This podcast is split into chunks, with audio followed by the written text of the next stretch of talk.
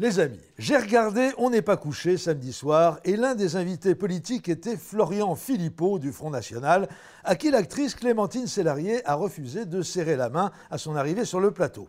Entre nous, eh, elle a eu bien raison. Hein. Ce Philippot qu'on voit partout donne une image déplorable du Front National. Il est chafouin, d'apparence craintive et de complexion chétive, manifestement en piètre condition physique, et affligé de la tonicité d'un lombric et de la musculature d'une moule, affichant, disons-le tout net, à l'instar du directeur de campagne de Marine Le Pen, le grassouillet David Racheline, une virilité plus que perfectible. Non, mais c'est vrai, quoi, faut arrêter de se mentir. Le président Mao avait coutume de dire que la révolution n'est pas un dîner de gala. Eh bien, la révolution nationale que nous prépare le Front ne saurait être l'inauguration d'un salon de coiffure pour dames. Le Front National est un parti de costauds qui en ont dans la culotte bavaroise à bretelles et pas de cassos terminés à la pisse, comme l'a indiqué avec une rare élégance le jeune patron du Front National de la Jeunesse de Nice devant une caméra cachée de C8 en parlant des militants de sa section. Je ne connaissais pas cette expression des cassos terminés à la pisse, mais je dois dire qu'elle est de toute beauté.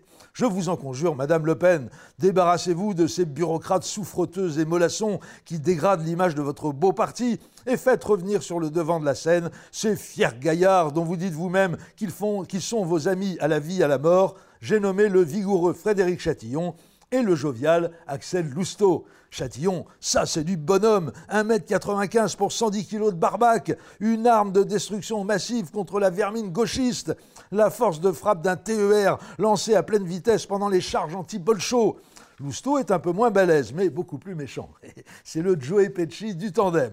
Ces deux vieux copains de marine sont chargés aujourd'hui du financement du parti, une discipline dans l'exercice de laquelle ils ont manifesté une rare créativité en dépit des persécutions sous la forme de mise en examen pour escroquerie et abus de biens sociaux que leur ont infligé une justice aux mains des communistes, eux-mêmes manipulés par les sionistes qui contrôlent la totalité de l'appareil d'État, plus les médias et les banques.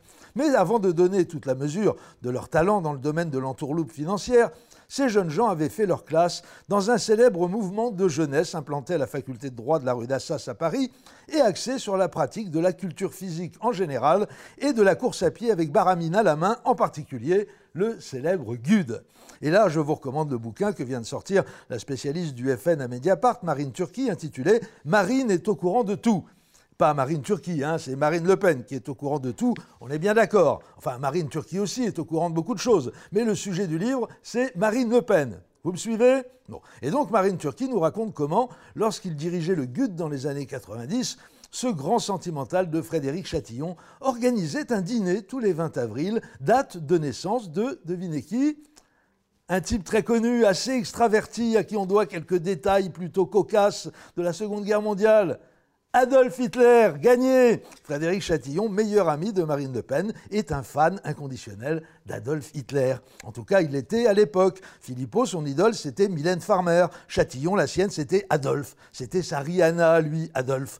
Écoutez plutôt le témoignage d'un ex-gudard repenti, un certain Denis Lemoyle. Pour rendre hommage à ce grand homme, au cours de l'un de ses dîners, le seul auquel j'ai participé, dans un restaurant de Montparnasse, Chatillon avait apporté avec lui un portrait peint d'Adolf Hitler, un portrait qu'il nous présentera au cours du dîner en prononçant ces mots Mon Führer bien-aimé, il est magnifique, avant de l'embrasser.